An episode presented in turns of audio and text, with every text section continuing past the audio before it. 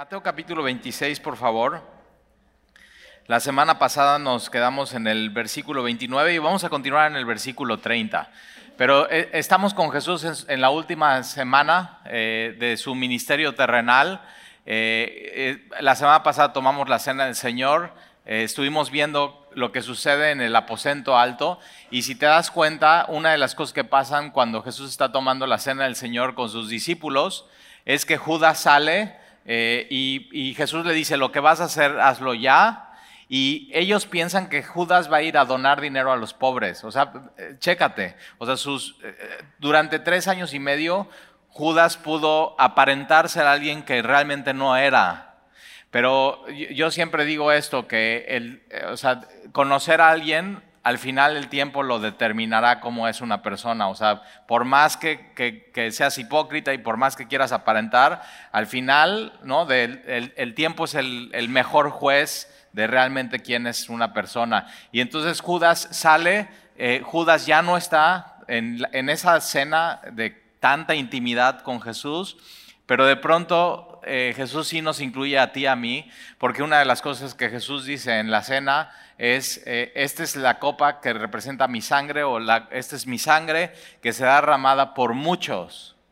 Y entonces de pronto no solamente están ellos, los apóstoles con Jesús, sino nos invita a la mesa y nos invita a eso tan, tan íntimo eh, a cada uno de nosotros. Y, eso es lo que vivimos la semana pasada. Y esta semana ya, o sea, ellos terminan de hacer esa celebración que Jesús dice, hasta que, hasta que aquel día, entonces va a haber un día donde vamos a celebrar nuevamente la cena del Señor con, Jesús y vamos a tomar nuevamente el pan y la copa con Él.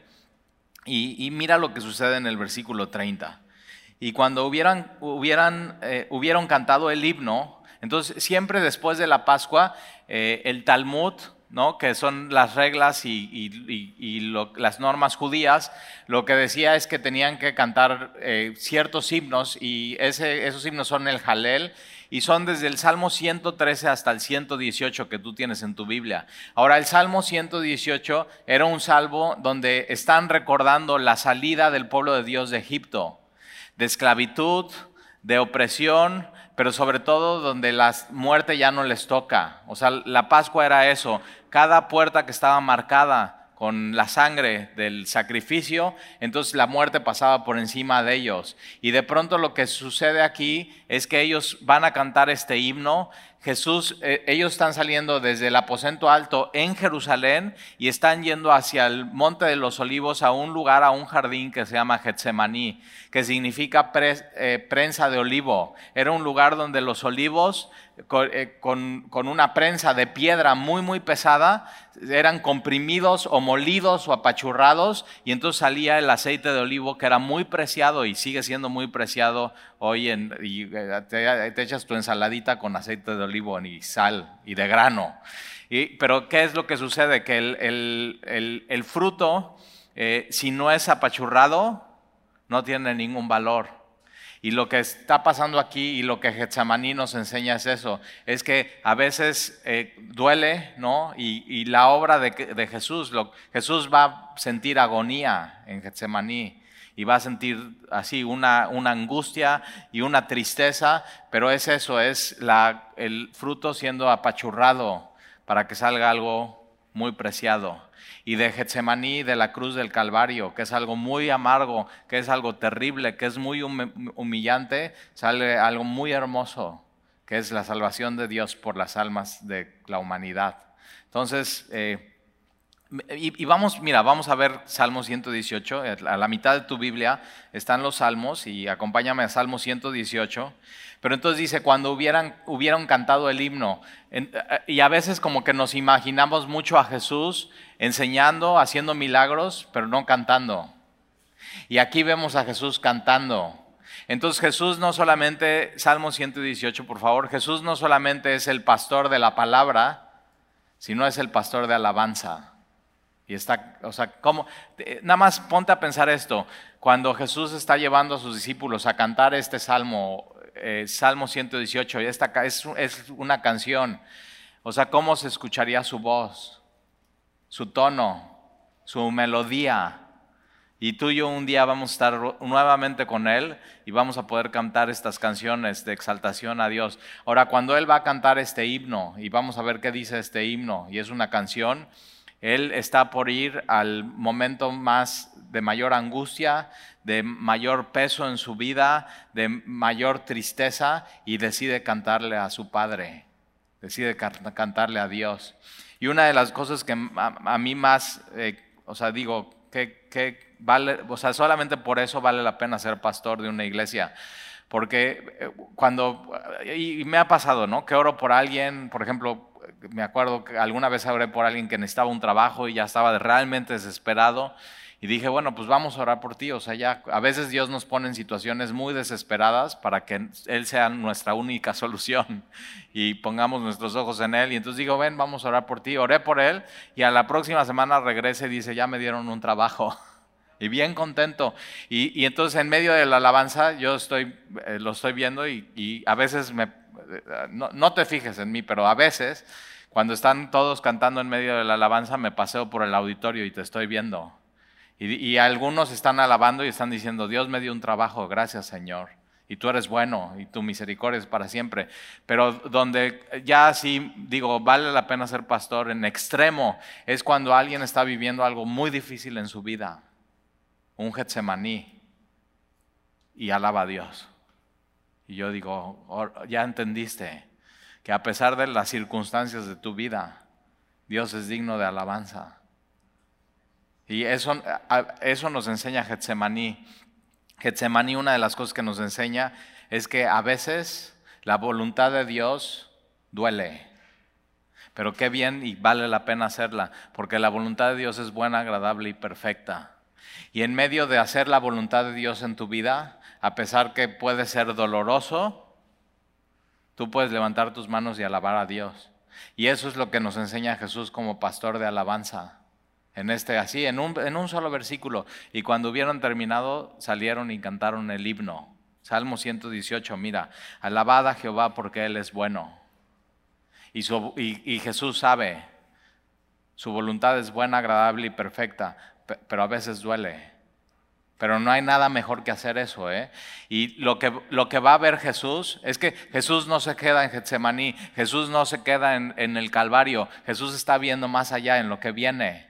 Y a veces cuando estás pasando por una situación difícil y dolorosa y de angustia, y así dices, ¿qué onda? Una tribulación, dices, ¿cómo puede ser esto bueno, agradable y perfecto? O sea, ¿cómo? Pero, eh, o sea, dejas pasar tiempo y pasas por eso y cuando regresas y ves eso, dices, eso fue bueno, agradable y perfecto. ¿Sabes? Hacer la voluntad de Dios fue bueno. Y Jesús eso, después de que pasa el Calvario y, y, es sepultado y resucita y después ve el fruto de Getsemaní, dices, fue bueno, agradable y perfecto. O sea, valió la pena hacer la voluntad de mi Padre. Y en, pero en medio de eso, ¿qué está haciendo Jesús? Alabada a Jehová porque Él es bueno. Porque para siempre es su misericordia. Diga, diga ahora Israel que para siempre es su misericordia. Diga ahora la casa de Aarón que para siempre es su misericordia. Digan ahora los que temen a Jehová que para siempre es su misericordia. Desde la angustia invoqué allá. Ahí, o sea, ¿qué tiene? Desde ese lugar de angustia, Invoca a Dios y alaba a Dios. Acuérdate, esto es una canción, ¿eh?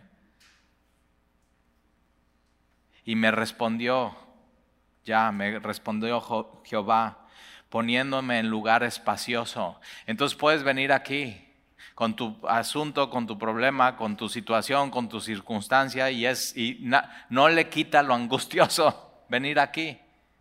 No le quita la situación, no le quita el peso, no le quita lo terrible que puede ser, o no le quitan los nervios que puedes tener en tu estómago, pero ¿qué es lo que pasa? Cuando alabas a Dios, Él te pone en un lugar espacioso, porque entonces ya ves tu problema en medio de su grandeza. Y eso es, lo, o sea, eso es lo que está haciendo Jesús en Getsemaní. Y me respondió poniéndome en un lugar espacioso, Jehová está conmigo no temeré. Subraya eso en tu Biblia. Dios está conmigo. No temeré. Eso, es lo que logró Jesús en la cruz. que Dios esté a tu favor y no en tu contra. Y si Dios, la Biblia dice en Romanos, si Dios es por nosotros, ahí está. Y si Dios no escatimó a su propio Hijo y lo entregó, ¿cómo no nos dará junto con Él todas las cosas? Es muy importante eso.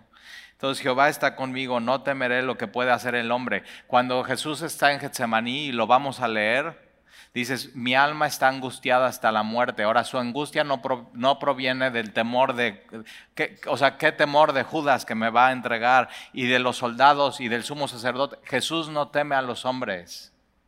Su mayor angustia de Jesús no era eso, no era lo que pudiera ser un látigo de un soldado romano, no era lo que pudieran hacer el dolor de los clavos en la cruz, no era la corona de espinas, no era la lanza en su costado. Su, su mayor angustia era estar separado de su Padre, era la copa que vamos a ver en Getsemaní. Por eso Jesús dice, si es posible, deja pasar de mí esta copa. ¿Qué copa? Es una copa donde todo el pecado de la humanidad está ahí. Y Jesús, santo, nunca, sin pecado. O sea, imagínate una copa, imagínate un líquido donde en ese líquido esté incluido todos los pecados pasados, presentes y futuros de toda la humanidad.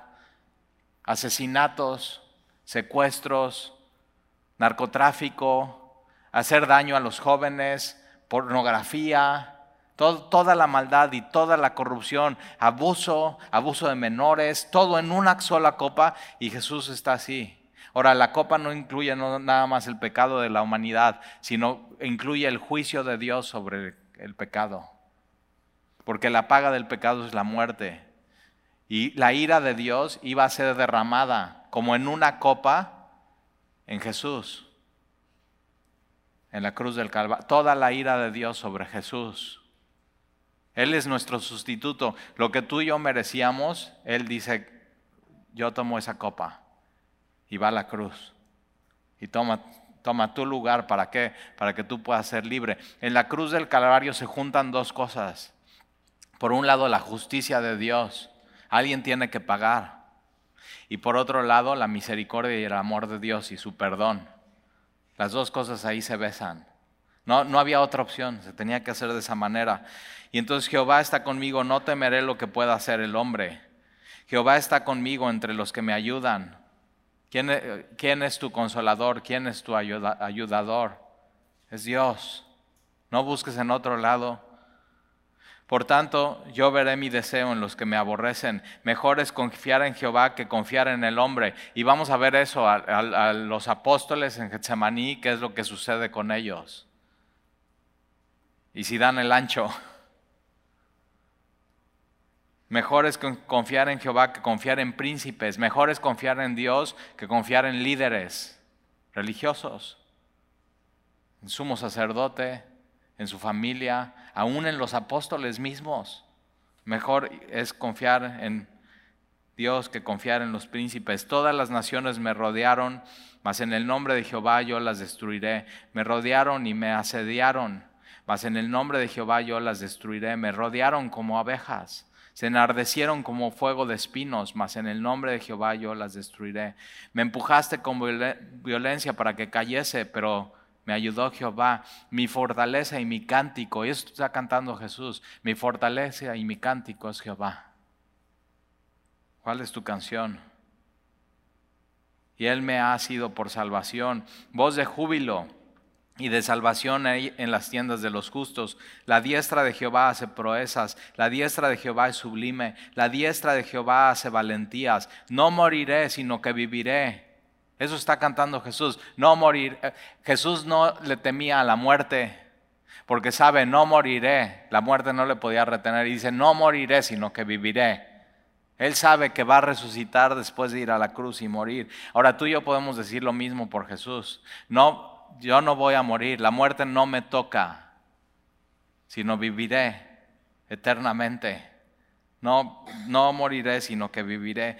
Y contaré las obras de ya. Me castigó gravemente ya, mas no me entregó a la muerte. Abridme las puertas de la justicia. Entraré por ellas, alabaré allá. esta es puerta de Jehová, por ella entrarán los justos. Te alabaré porque me has oído. Y Getsemaní es eso. Jesús ora tres veces a Dios y Dios lo escucha y Dios responde y le fortalece. No lo libra de la cruz ni de la copa, pero sí le da todo lo que necesita Jesús para ir a la cruz. Entonces, en medio de la prueba, Dios te va a dar todo lo que tú necesitas para pasar esa prueba y al final de eso decir la voluntad de Dios fue buena, agradable y perfecta. Tienes que confiar en Él. La piedra que desecharon los edificadores, los edificadores eran los líderes religiosos y desechan la piedra. ¿Y quién es Jesús? Jesús es la piedra, Jesús es la roca, Jesús es donde te puedes parar y estar firme, ha venido a ser cabeza del ángulo, Jesús era la cabeza y, los edificadores la desecharon. De parte de Jehová es esto y es cosa maravillosa a nuestros ojos. Este es el día que hizo Jehová, nos gozaremos y alegraremos en él. Oh Jehová, sálvanos ahora, esto es Osana. El domingo de esa misma semana estaban cantando Osana, Osana, al hijo de David. Oh Jehová, sálvanos ahora, te ruego, te ruego, oh Jehová, que nos hagas prosperar ahora. Bendito el que viene en el nombre de Jehová. ¿Quién es ese? Jesús. Y él está cantando eso, bendito el que viene en el nombre de Jehová.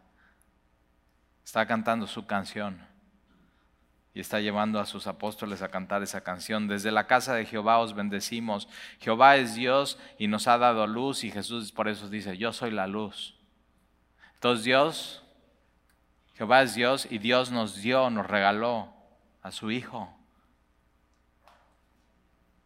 Eso es el Evangelio. Atad víctimas con cuerdas a los cuernos del altar. Mi Dios eres tú, te alabaré. Jesús está cantando eso. Mi Dios eres tú, te alabaré en medio de angustia, tristeza, traición, dolor. La próxima vez que estés pasando por eso en tu vida, ven y alaba a Dios. Y él te, él te va a colocar en un lugar espacioso. De pronto pareciera que en medio de lo que haces eso y dices, voy a alabar a Dios, ya.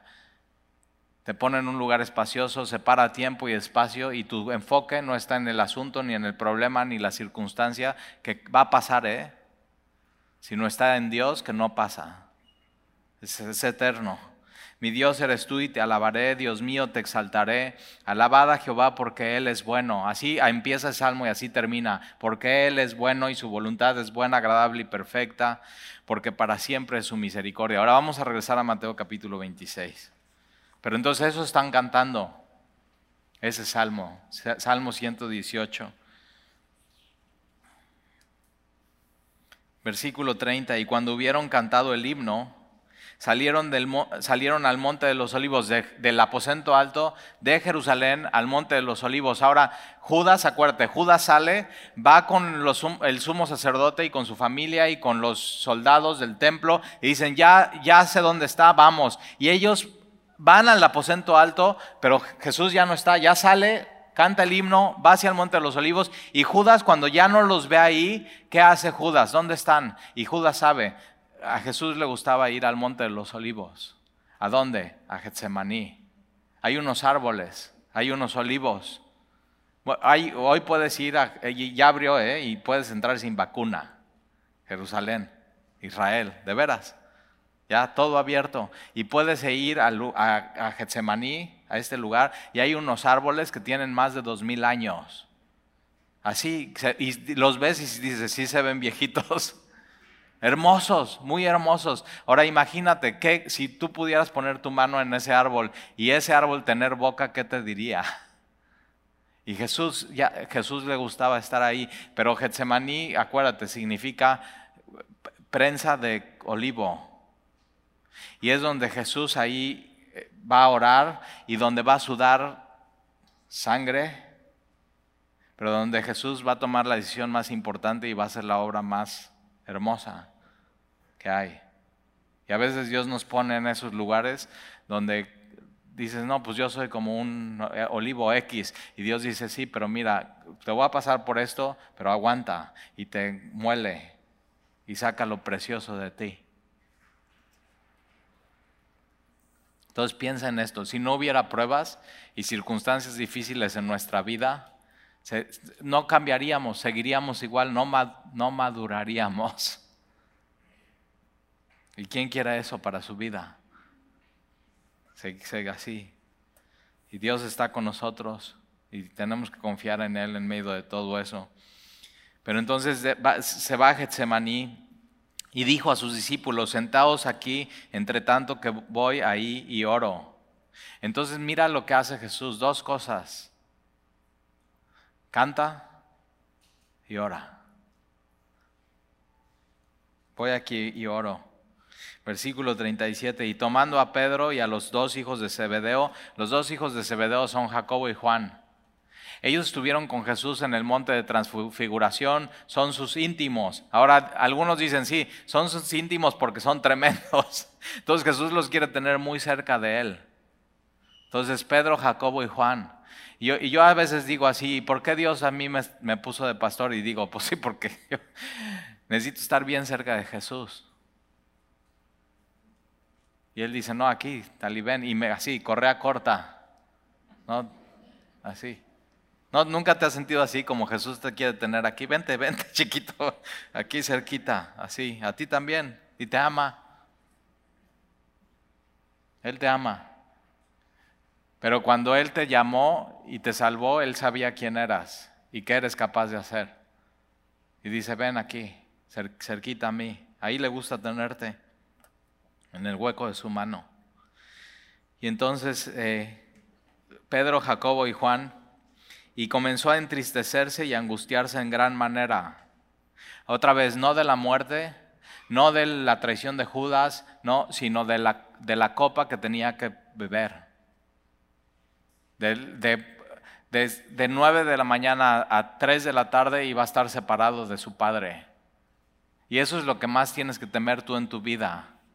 Temor a Dios es, temo separarme, o sea, no, no me puedo separar ni un segundo de Él porque ya sé que soy capaz y ya me conozco. Necesito tener temor de Dios, estar cerca de Él. Y entonces Jesús dice, versículo 38, entonces Jesús les dijo, mi alma está muy triste hasta la muerte. ¿Alguna vez te has sentido así en tu vida? O sea, mi alma está muy triste. O sea, hasta la muerte así. Y Jesús por un momento en, su vida terrenal se siente así.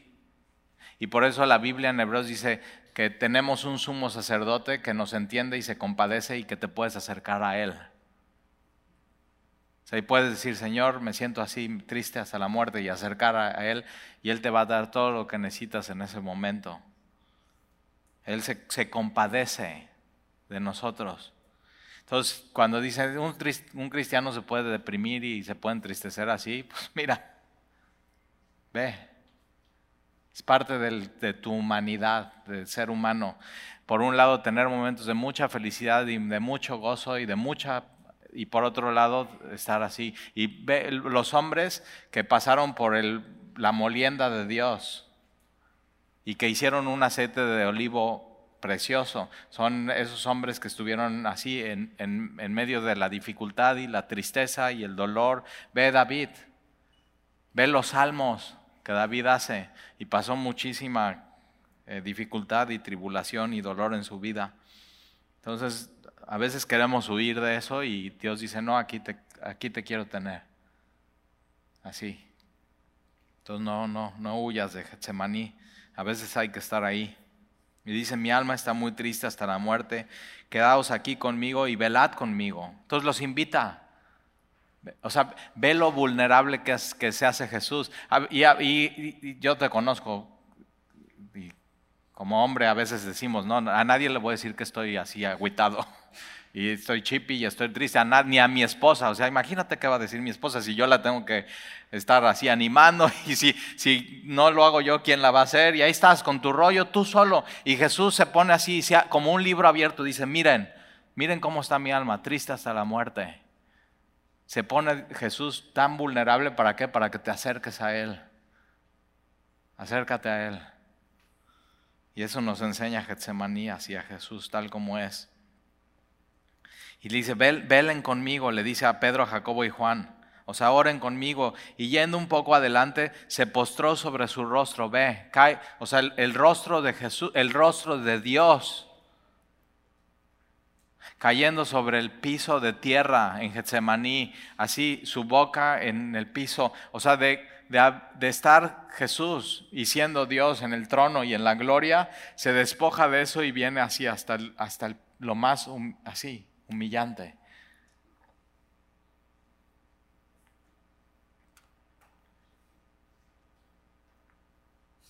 Y por ti y por mí y se postró sobre su rostro orando y diciendo, Padre mío, si es posible, pase de mí esta copa, pero no sea como yo quiero, sino como tú. Si es posible. Y vino luego a sus discípulos y los halló durmiendo.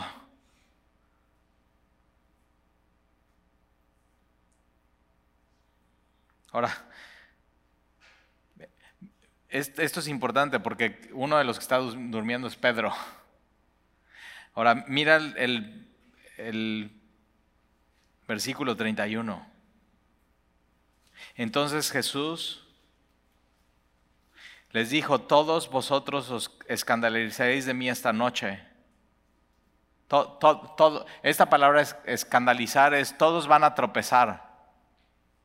O sea, todos, todos van a, tropezar. Y de que no van a tropezar de Judas, ni del sumo sacerdote, ni de los soldados, sino todos van a tropezar de mí esta noche.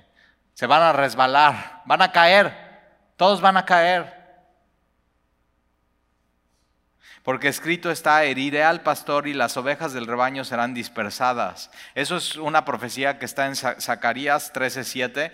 ¿Te acuerdas? Hace dos semanas vimos eso, el, el pastor infiel y cómo es una profecía que Judas por 30 monedas de plata entrega a Jesús. Y en la misma profecía está diciendo, hablando sobre Jesús, heriré al pastor y las ovejas serán dispersadas. Ahora, ¿quién hiere al pastor? ¿Quién hiere a Jesús? Sí, sí los soldados romanos, pero realmente quien lo hiere es Dios. Es la ira de Dios y la mano de Dios cayendo sobre su Hijo lo que tú y yo merecíamos. Él tomándolo por mí. Cada azote, cada golpe, cada humillación, o sea, cada latigazo y la cruz del Calvario, la muerte más humillante, él, él, tomándolo por mí. Y entonces Jesús dice, está escrito, heriré al pastor y las ovejas del rebaño serán dispersas. Versículo 32, pero después de que haya resucitado, otra vez, Jesús no solamente piensa en la cruz y en Getsemaní, ni en la tumba, sino, pero después de que he resucitado, iré delante de vosotros a Galilea. Como, ¿Quién va delante? Un pastor. El pastor va delante de las ovejas. Por eso acuérdate, ¿eh? no es de que tú digas, ok, voy a invitar a Jesús en mi vida y estos son mis planes y estos son mis proyectos. Jesús, vente, sígueme. No, él va delante de ti. Y a donde Él te lleve, tú tienes que ir. Por eso Jesús dice, Padre mío, sea tu voluntad y no la mía. Y eso es ser cristiano, eso es seguir a Jesús. Es, no, Dios, te invito a mi voluntad y, bendícela. Si no es, no, Señor, no se haga lo que yo, sino lo que tú. Y tú es, eh, ahora dice, yo iré delante de ustedes a Galilea. Galilea en Jerusalén es choque, es opresión, es hipocresía, es el templo, todo eso está pasando. Y Galilea eran los momentos más dulces de Jesús con sus discípulos. Cuando está sanando, cuando está levantando a los enfermos, cuando camina sobre el, sobre el mal de Galilea, cuando está pescando con ellos, cuando simplemente pasa tiempo con ellos y dice, ok, esos tiempos los vamos a volver a tener esos tiempos de intimidad. Ahí los espero en Galilea. Y versículo 33, ahora Jesús acaba de decir, todos, me van, a, todos van a tropezar. Ahora, versículo 33, respondiendo Pedro le dijo, aunque todo, ahora digo, Pedro, escucha bien a Jesús, mejor. O sea, ponle atención a Jesús, escucha lo que está diciendo Jesús. Todos, o sea, Jesús está diciendo, una, no nada más yo lo digo, sino una profecía. En Zacarías 3 está diciendo, heriré al pastor y todas las ovejas serán dispersadas. Y Pedro no pone atención y Pedro dice, aunque todos escandalicen, aunque todos tropiecen de ti, yo nunca voy a tropezar, yo nunca me voy a escandalizar. Y mira, qué bueno que lo dice Pedro, porque entonces ya no lo tenemos que decir tú y yo. Y tú y yo lo hemos dicho así. O sea, yo me acuerdo cuando Sandy y yo nos convertimos y estábamos en nuestro primer amor con Jesús. Hace muchos años en la Ciudad de México, una iglesia bien, bien chiquita. Ni sabíamos que era iglesia, ni sabíamos que eran cristianos, pero estábamos conociendo a Jesús en la Biblia, en un estudio así verso a verso. Y, así, nuestros coches, alabanzas, las casas, todo era Jesús, todo así, un cambio radical en nuestra vida. Pero yo decía, ¿cómo alguien después de conocer a Jesús puede negar a Jesús en su vida? Eso yo decía, ¿cómo alguien puede así? ¿Cómo alguien después de conocer a Jesús puede tropezar y dejar de seguir a Jesús. ¿Cómo puede hacer eso? Así como Pedro. Pedro tenía demasiada confianza en él mismo. Y Pedro tenía que aprender algo y madurar algo, así como yo tuve que aprender algo y madurar algo. Entonces, Pedro está diciendo, yo nunca, ahora, eh, mira lo que le va a contestar Jesús, yo nunca me escandalizaré. Y Jesús le dice, de cierto, de cierto te digo que esta noche o sea, se me pone así la piel de chinita cuando escucho a Jesús. Jesús, Pedro está diciendo, yo nunca te voy a negar, yo nunca voy a tropezar. Y Jesús nada más se le queda viendo con, y ve Jesús, Pedro. Y por eso tu mamá te decía, nunca digas nunca. Nunca digas nunca. O sea, eso es demasiada confianza en ti mismo. Y acuérdate, Salmo 18 es, tu confianza no tiene que estar en otro lugar más que en Dios. En Dios. Y entonces Jesús le dice, de cierto te digo que esta noche, antes de que el gallo cante, este, antes de que el gallo cante era un, término para, para ellos el gallo cantaba entre 12 y 3 de la mañana, entre 12 de la noche, medianoche y 3 de la mañana. Y entonces salen del, del aposento alto, están yendo hacia Getsemaní, Jesús está en Getsemaní en la tarde, noche, y dice, y, Pedro, nunca voy a tropezar, nunca te voy a negar. Y Jesús dice, mira, de aquí a las 3 de la mañana me vas a negar.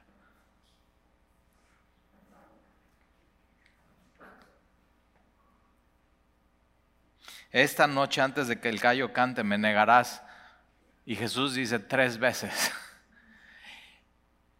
O sea, con una tenía.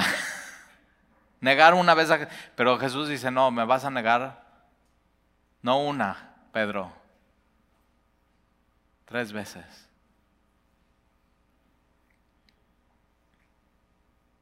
Versículo 35, y Pedro le dijo, aunque me sea necesario morir contigo, no te negaré. Pedro, ¿no estás escuchando? aunque me sea necesario morir contigo. Ahora, ¿qué, o sea, qué padre que Pedro diga eso, o sea, son buenas intenciones. O sea, está bien, es muy emotivo, muy emocional. No, o sea, primero muerto que negarte. ¿Cómo alguien te podría negar? Pero otra vez, Pedro tan, tan confiado en, en sí mismo, en su carne. O sea, escucha, Pedro, mejor cállate, estás muy inmaduro y escucha a Jesús lo que él está diciendo. No seas tan emocional en tu cristianismo, Pedro. Escucha a Jesús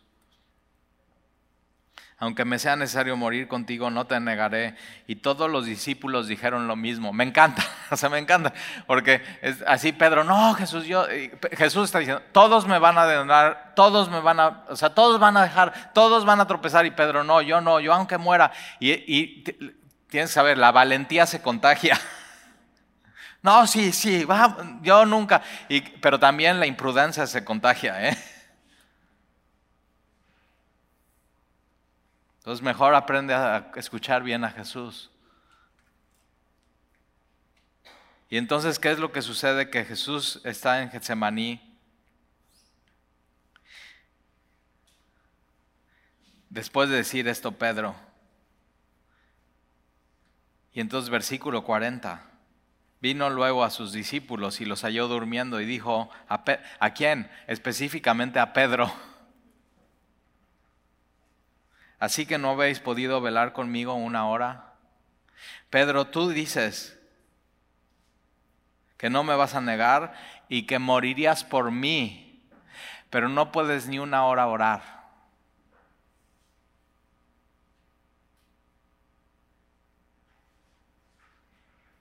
Ahora va a ser una enseñanza de Pedro que va a marcar su vida. Y eh, tú imagínate, después de esto que sucede, cada vez que Pedro escucha un gallo, está diciendo, no tengo que confiar en mí, tengo que confiar en Dios.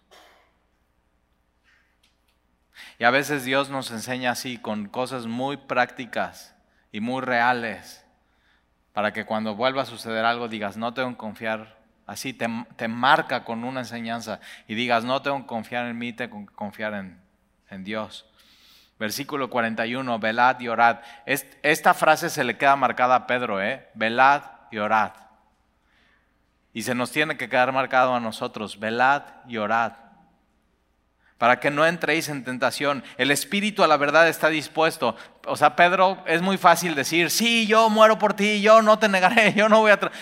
o sea, está dispuesto, pero, pero la carne es débil. O sea, por eso la importancia de orar todos los días. ¿Por qué? Porque el espíritu puede estar dispuesto y tus intenciones pueden ser muy buenas en tu vida y con tu cristianismo y con Jesús, pero tienes que saber, la carne es débil.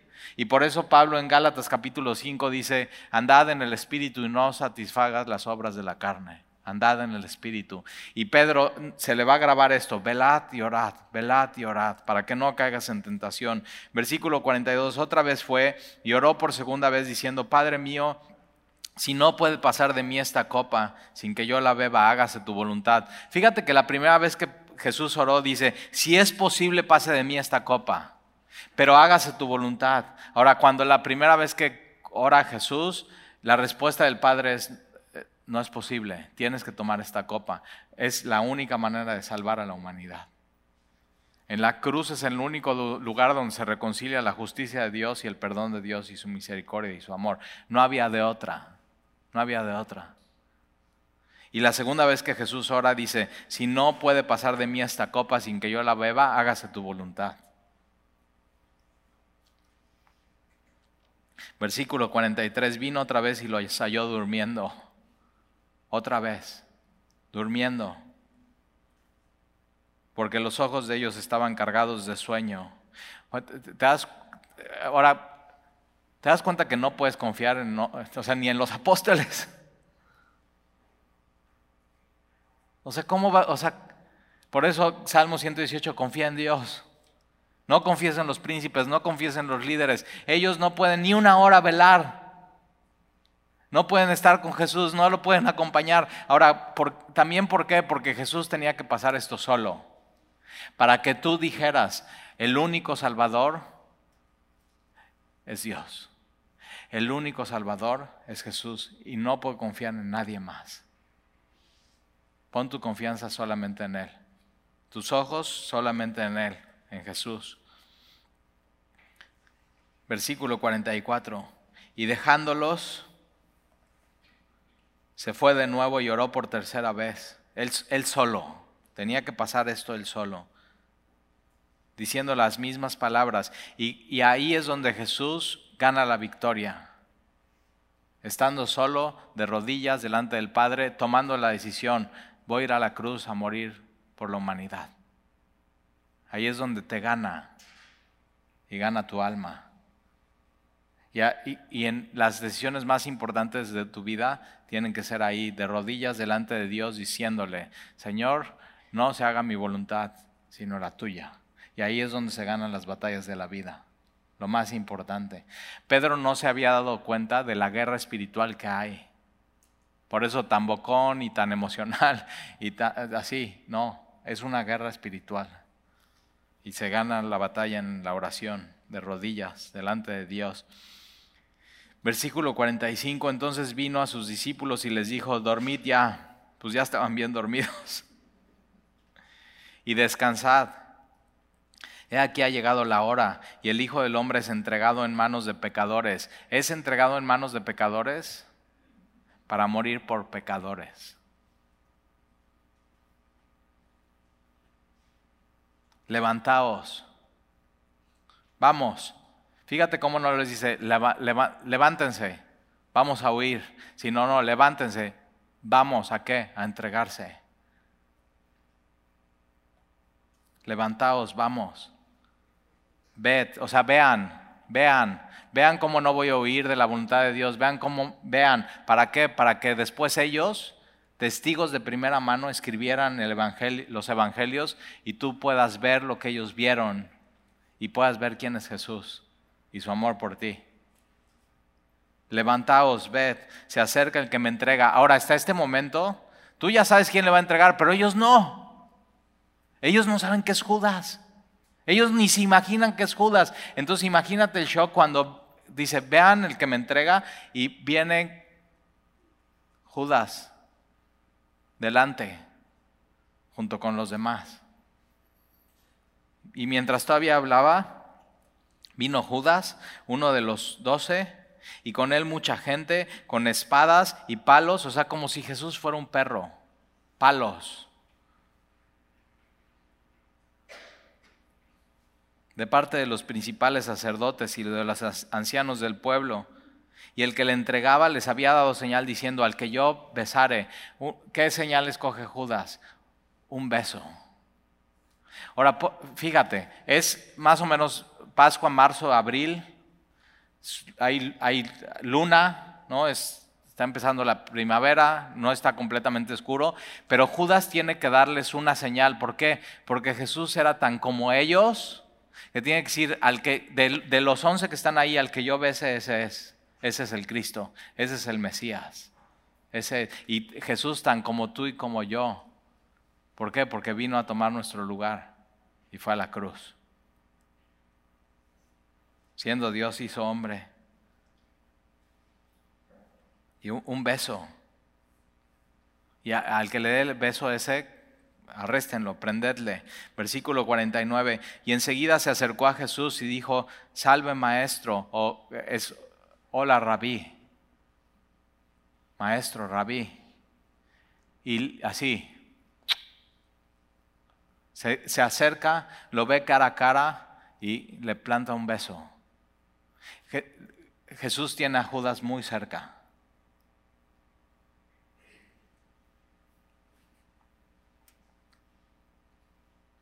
Y Jesús le dice,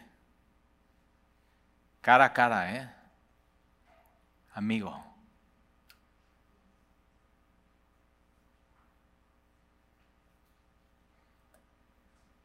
¿A qué vienes? O sea, es como, amigo, ¿qué, qué estás haciendo?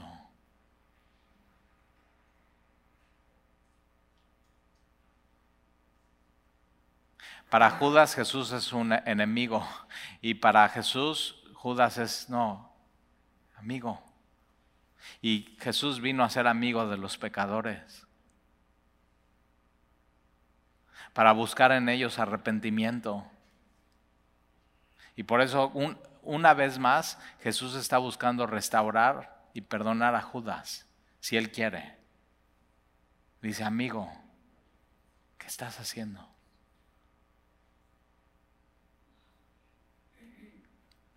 Y entonces se acercaron y echaron mano a Jesús y le prendieron. Pero uno de los que estaba con Jesús, ahora no, Mateo es súper prudente y no nos dice quién es, pero ya te puedes imaginar. Juan dice, es Pedro. Este, de esta historia es Pedro. Y entonces uno de los que estaban con Jesús, extendiendo la mano, sacó una espada. Y yo digo, Pedro, ¿qué haces con una espada?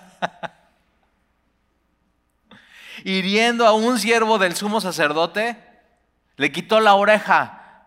Ahora, Juan dice, es Pedro y el siervo se llama Malco. Ahora digo, Pedro, o sea, ¿qué haces con una espada?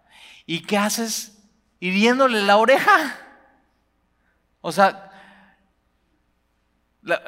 o sea, solamente cuando estás en una pelea de box y le muerdes la oreja a alguien, pues, o sea, como ¿por qué haces eso? O sea, ¿qué, ¿qué daño le puedes hacer a una persona en la oreja? Sí, se ve muy aparatoso y es, sangra mucho, pero es puro cartílago, o sea, no es de que, no, es un órgano que puedas dañar y es mortal. ¿Qué hace? Ahora, ve, ve lo que la mano puede hacer de Pedro estando en la, carne. No puede ni siquiera atacar bien al Malco. O sea, él seguramente quería apuntar a la yugular y apenas puede con la oreja. Y todo, o sea, todo esto está pasando. Y y le, le rebana la oreja. Versículo 52, entonces Jesús le dijo, o sea, Jesús en medio de que Jesús está siendo entregado, tiene que estar cuidando a sus ovejas.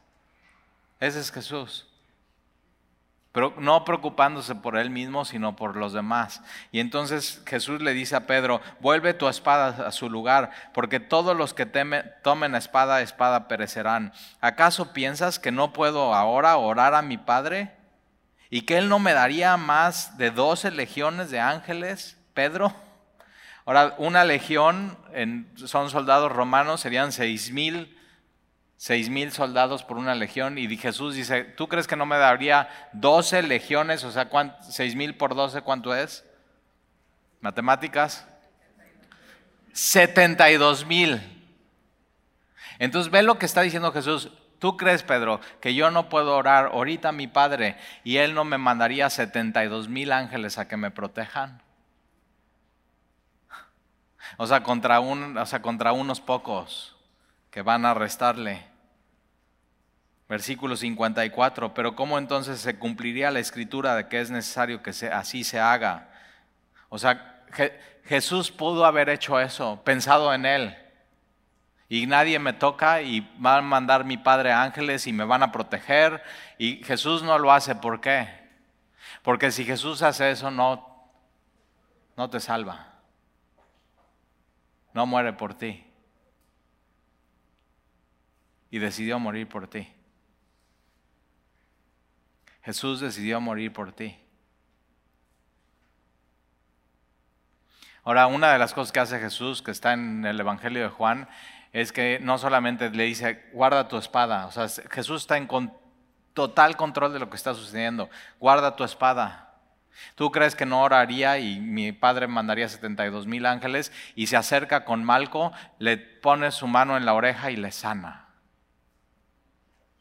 mostrando así, hasta en ese momento, quién es Él y su poder y su compasión para con otros, aún en Getsemaní, cuando Él está siendo entregado.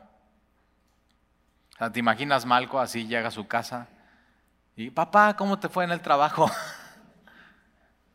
no, pues un cuate ahí me...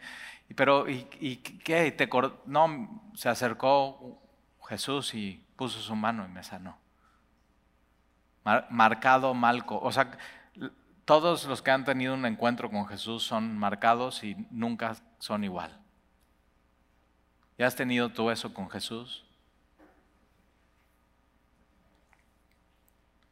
Versículo 55, en aquella hora dijo Jesús a la gente, como contra un ladrón habéis salido con espadas y con palos para prenderme, cada día me sentaba con vosotros enseñando en el templo y no me prendiste, mas todo esto sucede para que se cumplan las escrituras de los profetas.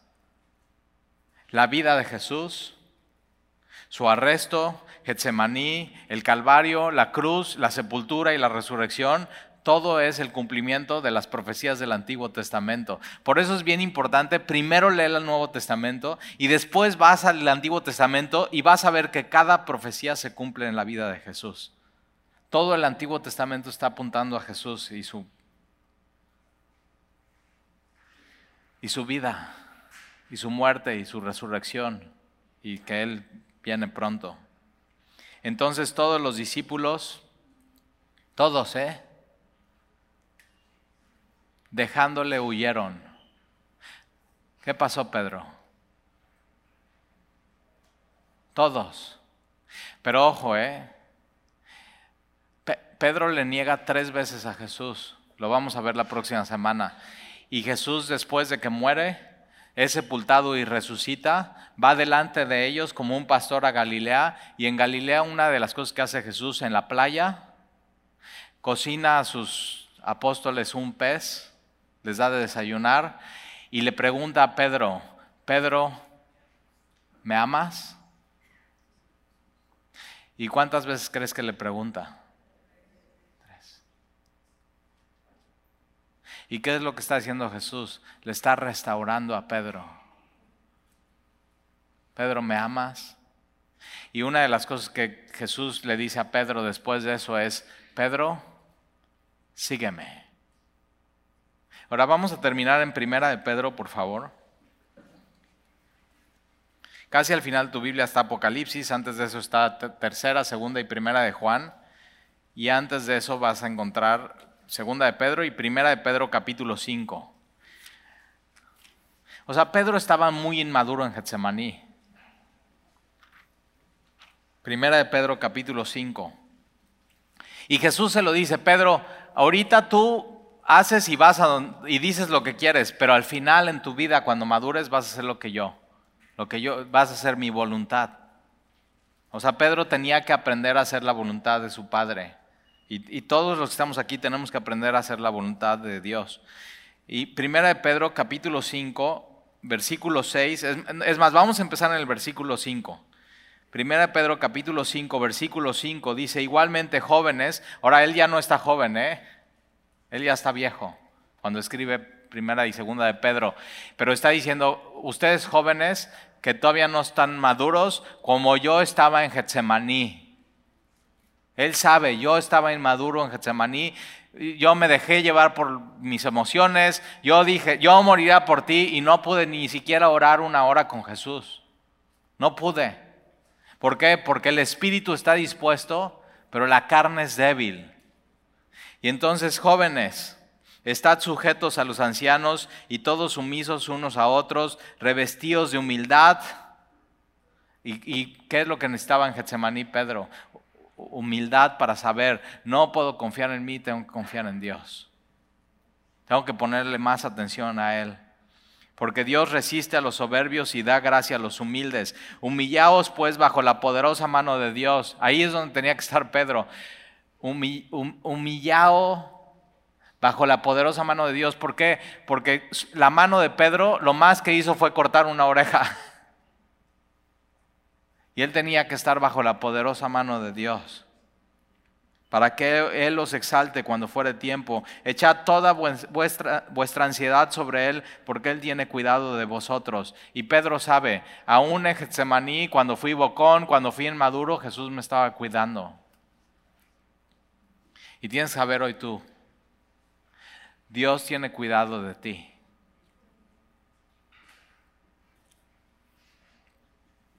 Sed sobrios. Esta palabra sobrio es no te confíes en, tus emociones.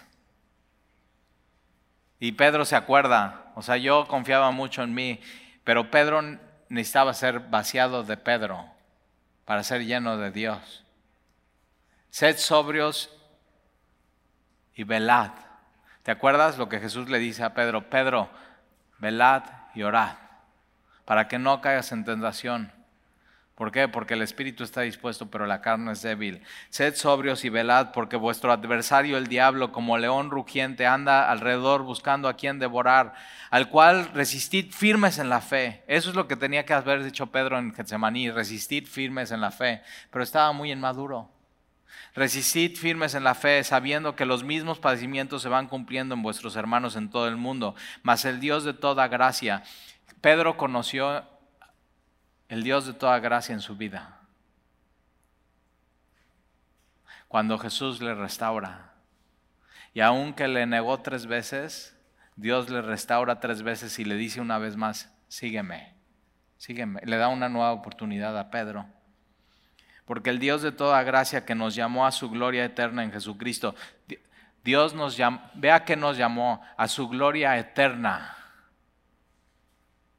vida eterna.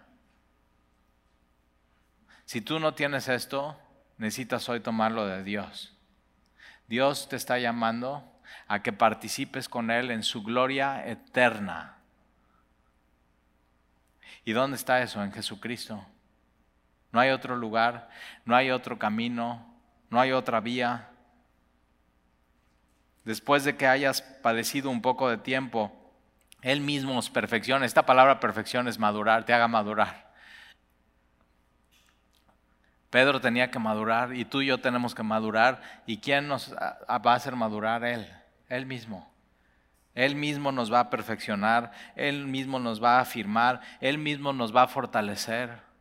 Necesita ser fortalecido. Acuérdate, la carne es débil, entonces ¿qué necesita? Ser fortalecido por Dios. y Él mismo te establezca, te dé estabilidad espiritual que no dependa de tus emociones. Versículo 11, a Él sea la gloria y el imperio por los siglos de los siglos. Entonces fíjate, Pedro al final de su vida no se olvida de lo que pasó en Getsemaní, no se olvida de lo que pasó cuando cantó tres veces el gallo. Pero tampoco se olvida que Jesús le dijo una vez más, Pedro, sígueme, sígueme. ¿Oramos?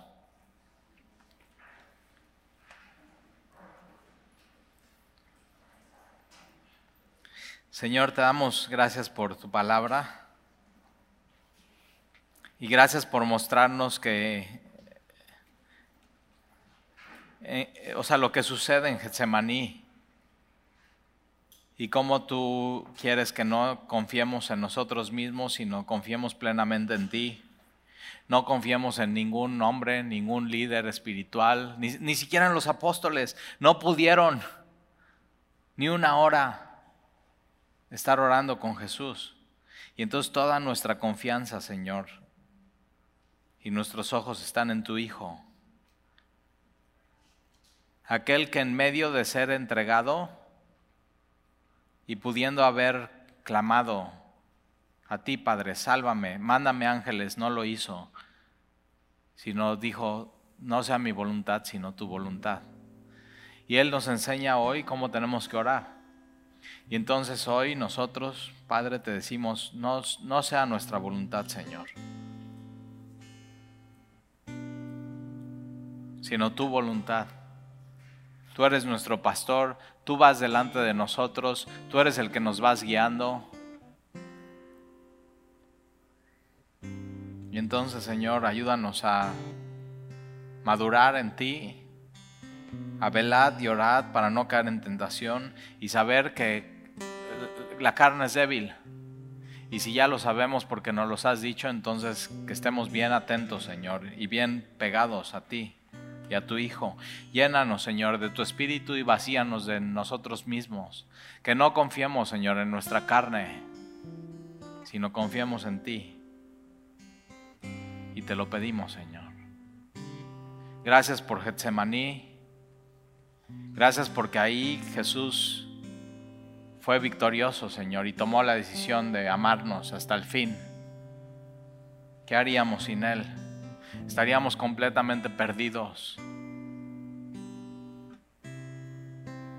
Y gracias, Señor, porque Jesús nos invita a ser parte de la gloria eterna. Y estamos aquí, Señor, agradecidos por eso. Te alabamos, te bendecimos, porque tú eres bueno Salmo 118, y tu misericordia es para siempre. Y te lo pedimos en el nombre de Jesús.